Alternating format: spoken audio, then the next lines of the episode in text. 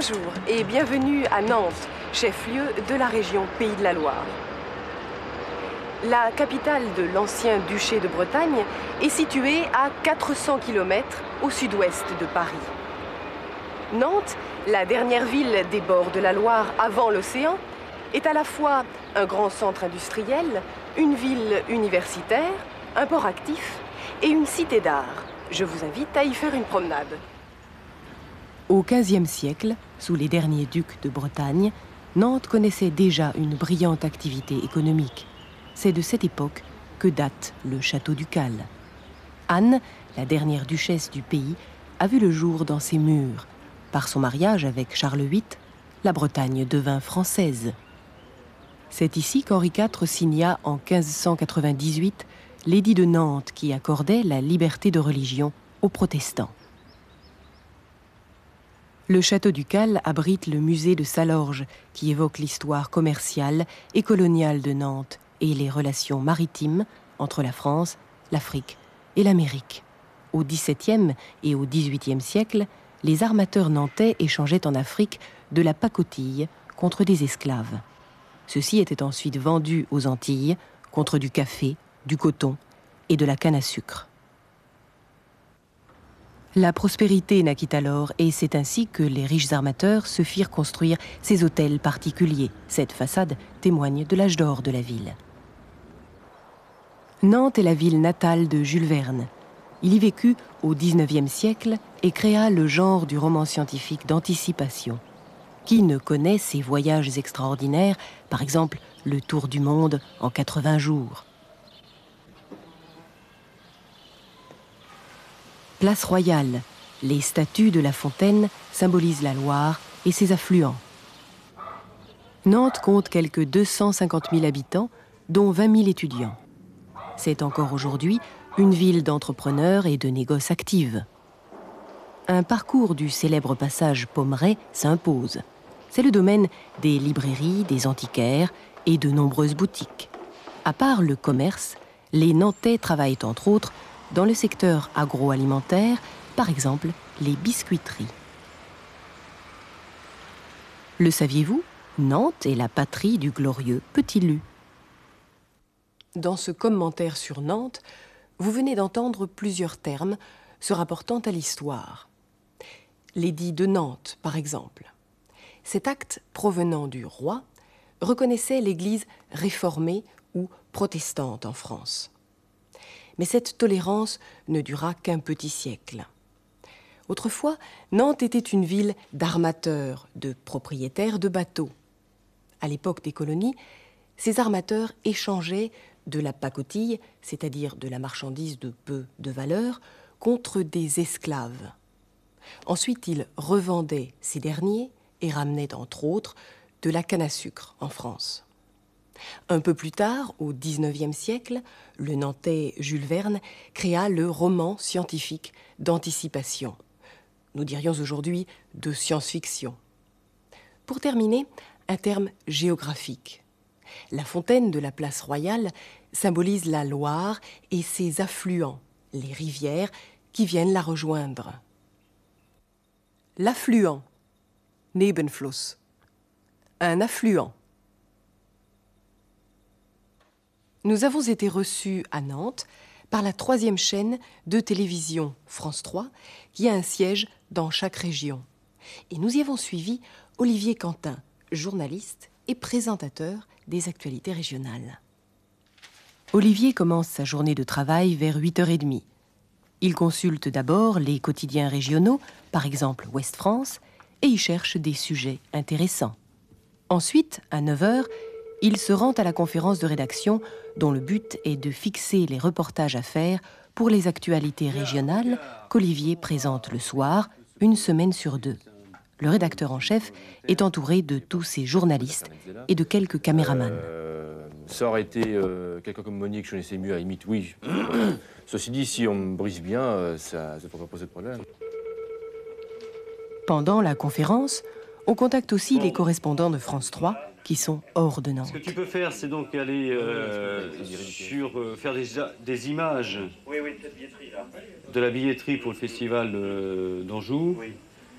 Henri Serin sera vers 11h, 11h30 oui. à Angers. Bon, est-ce... pas avec lui alors, donc votre, votre, projet de demain Demain, demain, si, si, si, ça ne nous empêche pas de ah, revenir demain. D'accord. Salut. D'accord, bye. Après la conférence de rédaction, on passe à l'organisation des reportages.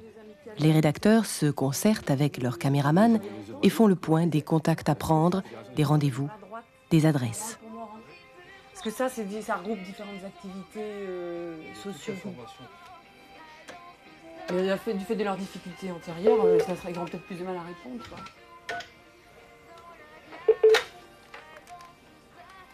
Bonjour Madame, Olivier Quentin, France 3.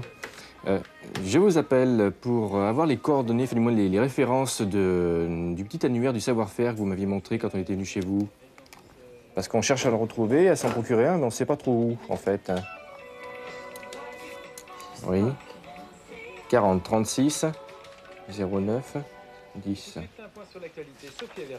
D'accord. Ok, merci madame. Bonjour, un nouveau patron pour le Parti Socialiste. Une semaine après l'échec des Européennes, Michel Rocard a été amené à démissionner. Henri Emmanueli a été désigné pour le remplacer. Rocard, écœuré, a refusé du même coup de se rendre à Matignon ce matin avec tous les chefs de file des Européennes. En salle de montage, un premier reportage commence à prendre forme. Cette journaliste et son menteur attendent le passage d'Olivier qui vient s'informer sur le contenu du reportage. Alors, massivement. Oui, comme d'habitude. Alors écoute, il faut que tu saches que j'ai j'ai fait une analyse qui remonte quand même aux législatives de 93 pour expliquer que euh, la chute du PS dans, le, dans la région euh, remonte pas, ne, ne, date pas que des européennes, mais qu'elle mhm. remonte aux législatives. Ok, merci. Nous allons résumer ensemble le déroulement de la journée que nous venons de voir. France 3, Pays de la Loire, est chargé de produire pour la troisième chaîne de télévision, France 3, des reportages et surtout des actualités régionales. France 3, Pays de la Loire, diffuse, propose tous les soirs un journal consacré à ces départements. Pour préparer cette émission, les journalistes font des recherches, tout d'abord dans la presse.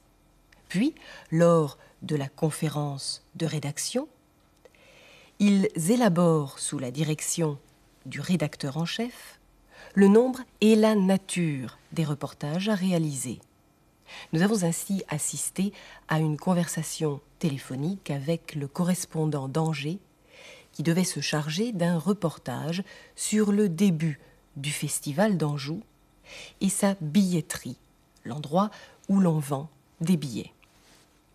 Après la conférence de rédaction, les journalistes préparent leur reportage, souvent en compagnie d'un caméraman ou, pour utiliser un terme français, d'un cadreur. Olivier reste régulièrement à l'écoute de la radio. Nous avons entendu le point sur l'actualité de Radio France Loire-Océan. Il y était question des européennes, des élections européennes et de la démission, du retrait du premier secrétaire du Parti socialiste français. Pendant ce temps, les équipes étaient en reportage. À leur retour, les monteurs ont assemblé les plans du film. Le monteur, Kata. Le monteur. Allons retrouver Olivier qui, quelques minutes avant de passer à l'antenne, se prépare en salle de maquillage. Bah, je pense qu'ils l'ont invité pour 18h45, euh, quelque chose comme ça. Dernier préparatif avant de passer sur le plateau. Olivier se fait maquiller. J'ai profité de quelques moments de calme pour rendre visite à Olivier en studio.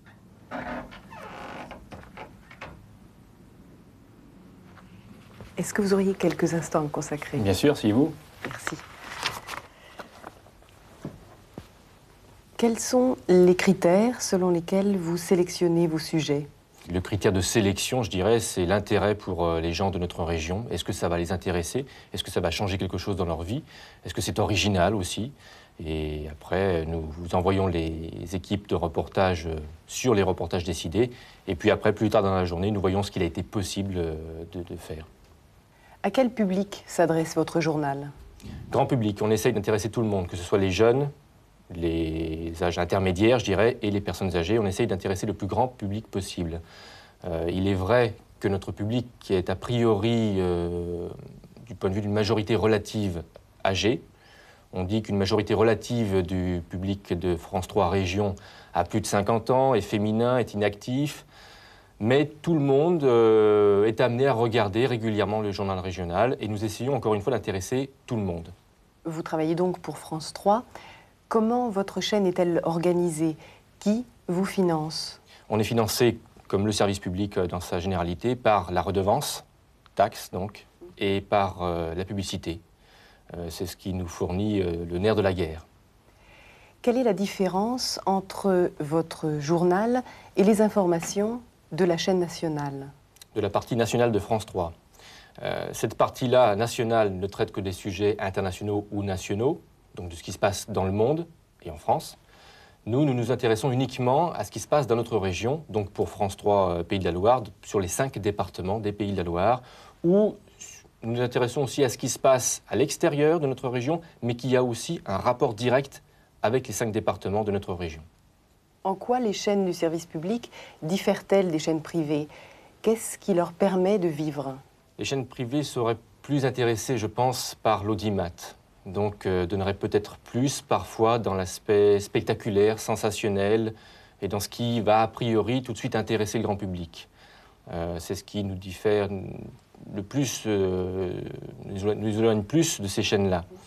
le service public, dans sa mission, euh, doit aussi ouvrir le public à d'autres choses, à des, aspects culturels ou politiques ou euh, n'importe quel thème. Le service public doit intéresser les gens à tout ce qui se passe. C'est euh, un défi, parce que c'est vrai que ça n'intéresse pas toujours les gens de faire autre chose, de voir autre chose, mais nous avons une mission très importante dans ce sens. Avez-vous l'impression que l'indépendance politique et la liberté d'expression, et la libre expression plutôt, est garantie? Garantie, non. Elle a évolué dans un sens, je dirais, positif depuis quelques années, mais on s'en rend compte à chaque changement de gouvernement, chaque changement de couleur politique, les principaux dirigeants des chaînes de télévision, euh, pour le service public au moins, changent. Que ce soit au niveau national ou au niveau régional, il y a une espèce de roulement. Euh, ceux qui étaient euh, de la couleur politique du précédent gouvernement sont un petit peu éloignés, d'autres arrivent même si euh, c'est moins fort qu'il y a quelques années, on ressent tout de même une certaine dépendance euh, qui n'est d'ailleurs pas cachée, puisqu'on sait très bien, le public sait très bien que s'il y a changement de gouvernement, on va changer de président-directeur général et les gens, je dirais pas l'acceptent, mais enfin sont habitués. C'est dommage.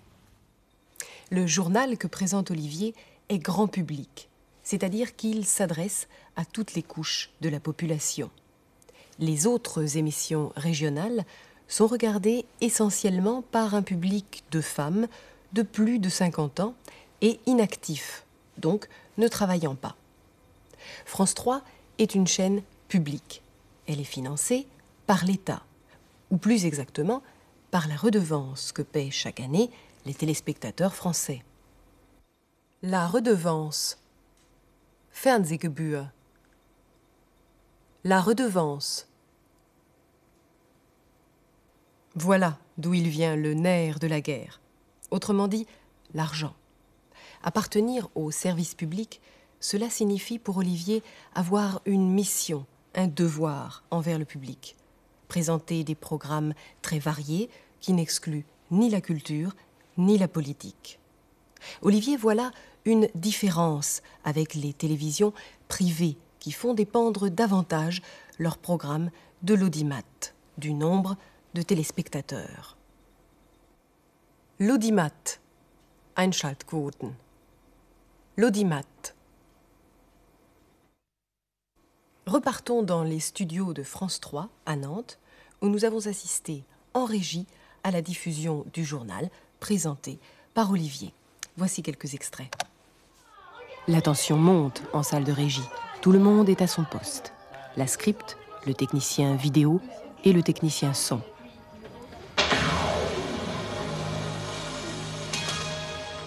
Olivier se concentre, plus que quelques secondes avant le début du journal. Il est 19h08.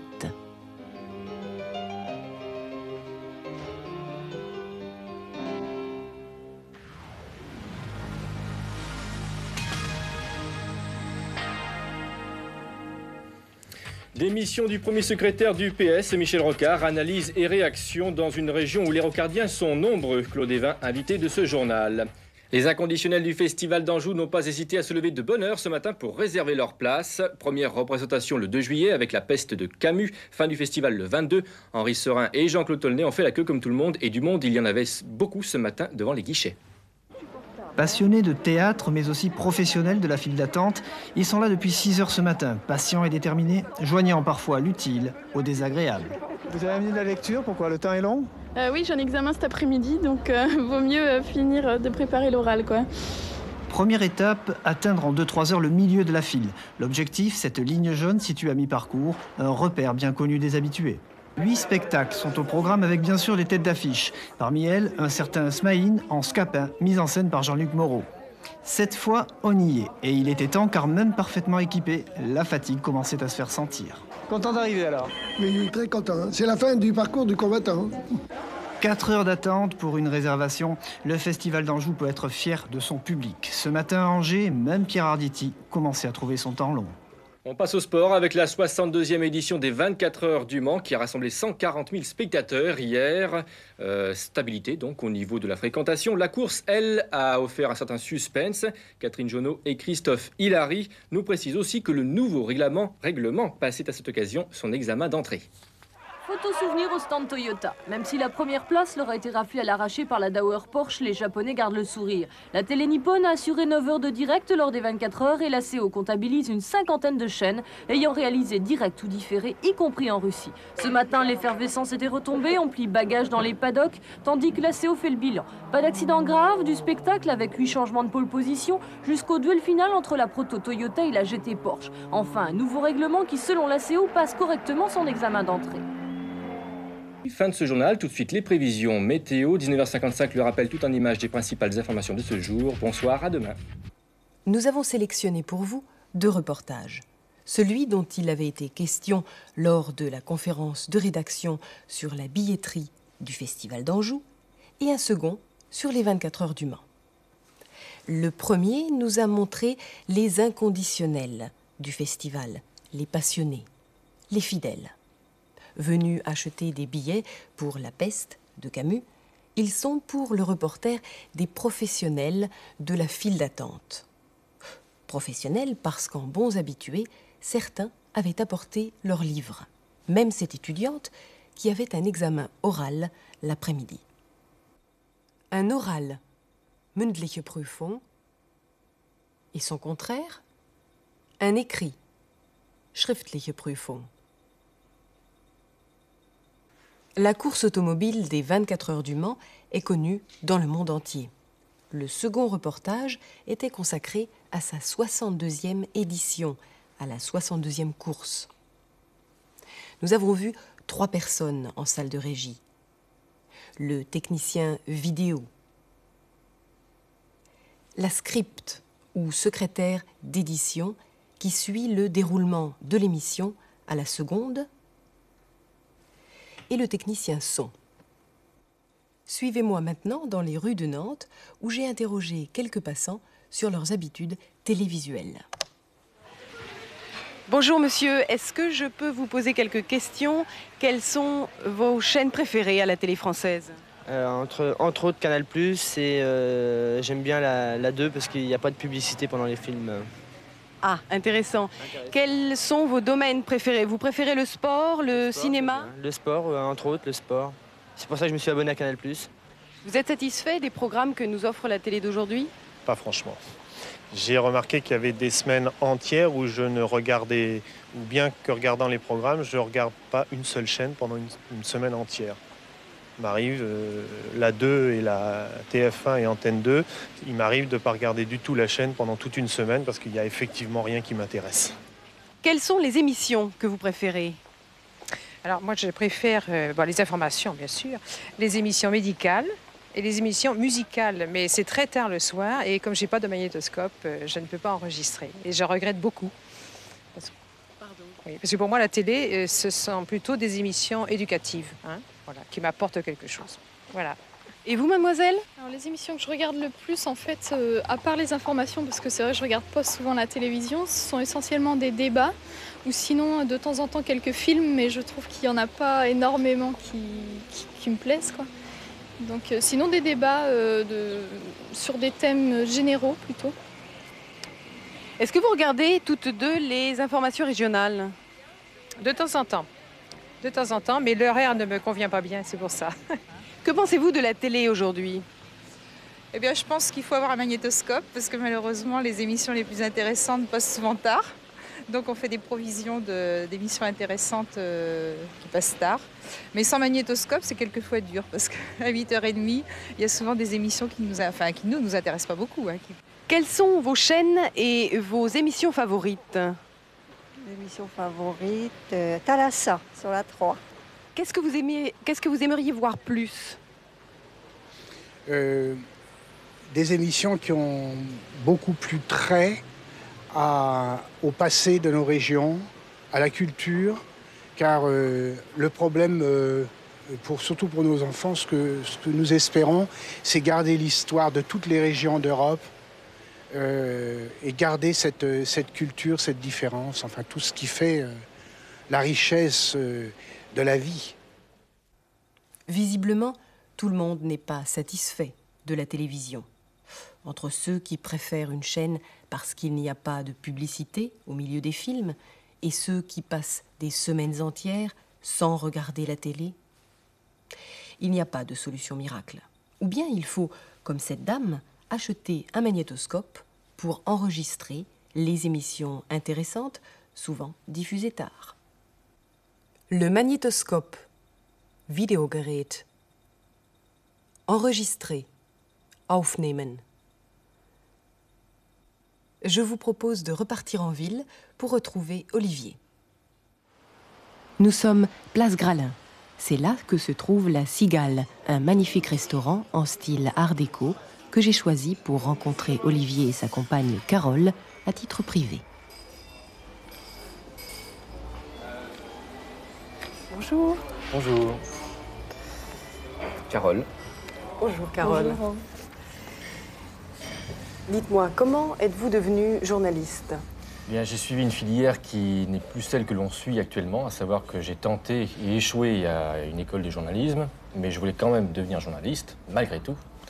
Et je suis passé par la filière des radios locales, des radios locales privées, euh, où j'ai appris mon métier sur le terrain, à Angers, par un stage d'abord, où c'était pas payé très cher. Et puis ensuite, euh, j'étais euh, titularisé avec un petit salaire. Ensuite, j'ai travaillé un petit peu pour la télévision, qui avait un bureau juste à côté, euh, FR3, comme correspondant.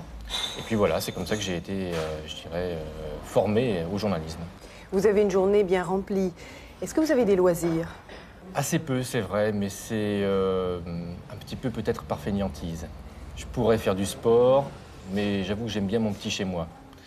Euh, mais des loisirs, si, mais pas des, ce, ne sont pas des loisirs réguliers. Je ne suis pas un club de football, un club de tennis ou un club d'échecs. Votre métier ne vous empêche pas de vous intéresser à la lecture, par exemple?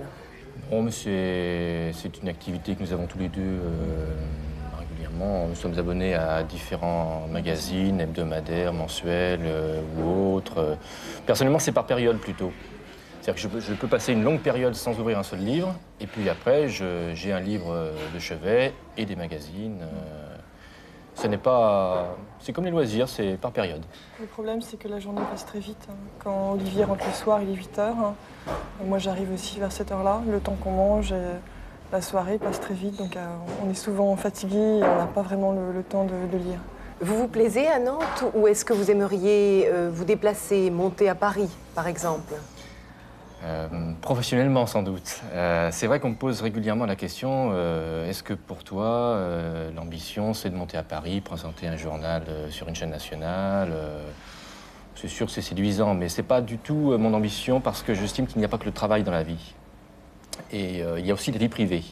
Et à Paris, je ne pense pas que je m'y plairais suffisamment pour vraiment prendre du plaisir à vivre là-bas ou à travailler là-bas. Euh, j'ai des tas de choses à apprendre ici à Nantes, je m'y plais bien, la ville est agréable, il y a la mer à côté. Euh, je, pense que je ferai toute ma carrière en province. Je peux changer d'avis euh, dans dix ans, mais pour le moment, monter à Paris, comme on dit, ça ne m'intéresse pas du tout. Il y a assez de gens qui ont suffisamment d'ambition pour y aller, je leur laisse la place. C'est clair. Vous travaillez dans la vie Vous êtes active? Alors là, je suis dans, une période en fait euh, entre les deux, c'est-à-dire que je travaille, mais ça fait 4 ans que je travaille à IFR3 également. Je fais des remplacements de, de documentalistes. C'est un travail que j'ai euh, pris pour payer mes études. Et je suis à 6 années d'études après le bac. Et euh, là, actuellement, je termine ma dernière année d'études. Et donc, à partir du mois de septembre, je cherche euh, du travail. Là, je cherche déjà du travail. Ce sont des stages euh, rémunérés ou très peu, en fait, rémunérés, je dirais, indemnisés. Je crois que vous vivez ensemble. quelle serait pour vous la forme du bonheur familial? Mais de continuer à vivre ensemble, déjà, c'est une première chose. Et puis, une fois qu'on aura peut-être professionnellement, au moins pour Carole, stabilisé la situation, pense qu'on pensera à avoir des enfants. C'est sûr que pour l'instant, on ne peut pas envisager d'avoir un enfant si j'ai pas de, travail euh, fixe. Vous pensez rester active? Oui, euh, absolument. j'ai déjà une vie très active. Hein. Je ne supporte pas euh, ne rien faire.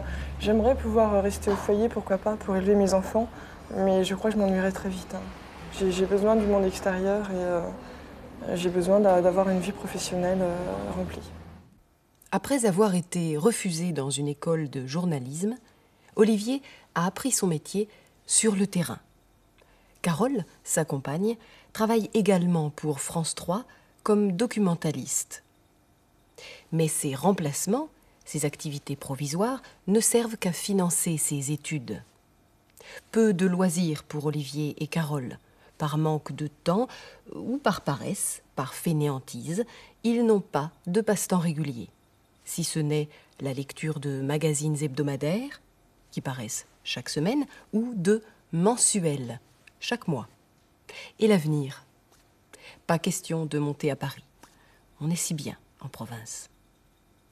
Cette émission se termine et je vous emmène visiter les alentours de Nantes. Merci et au revoir.